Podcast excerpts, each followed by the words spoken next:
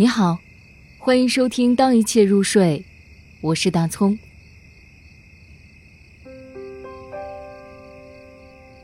预言，北岛。他活在他的预言里，他不再是预言的主人。这预言已被转卖到另一只肥胖的手中。他活在肥胖的手中。金丝雀是他的灵魂，他的喉咙在首饰店里，周围都是玻璃的牢笼。他活在玻璃的牢笼中，在帽子与皮鞋之间，在四个季节的口袋，装满了十二张面孔。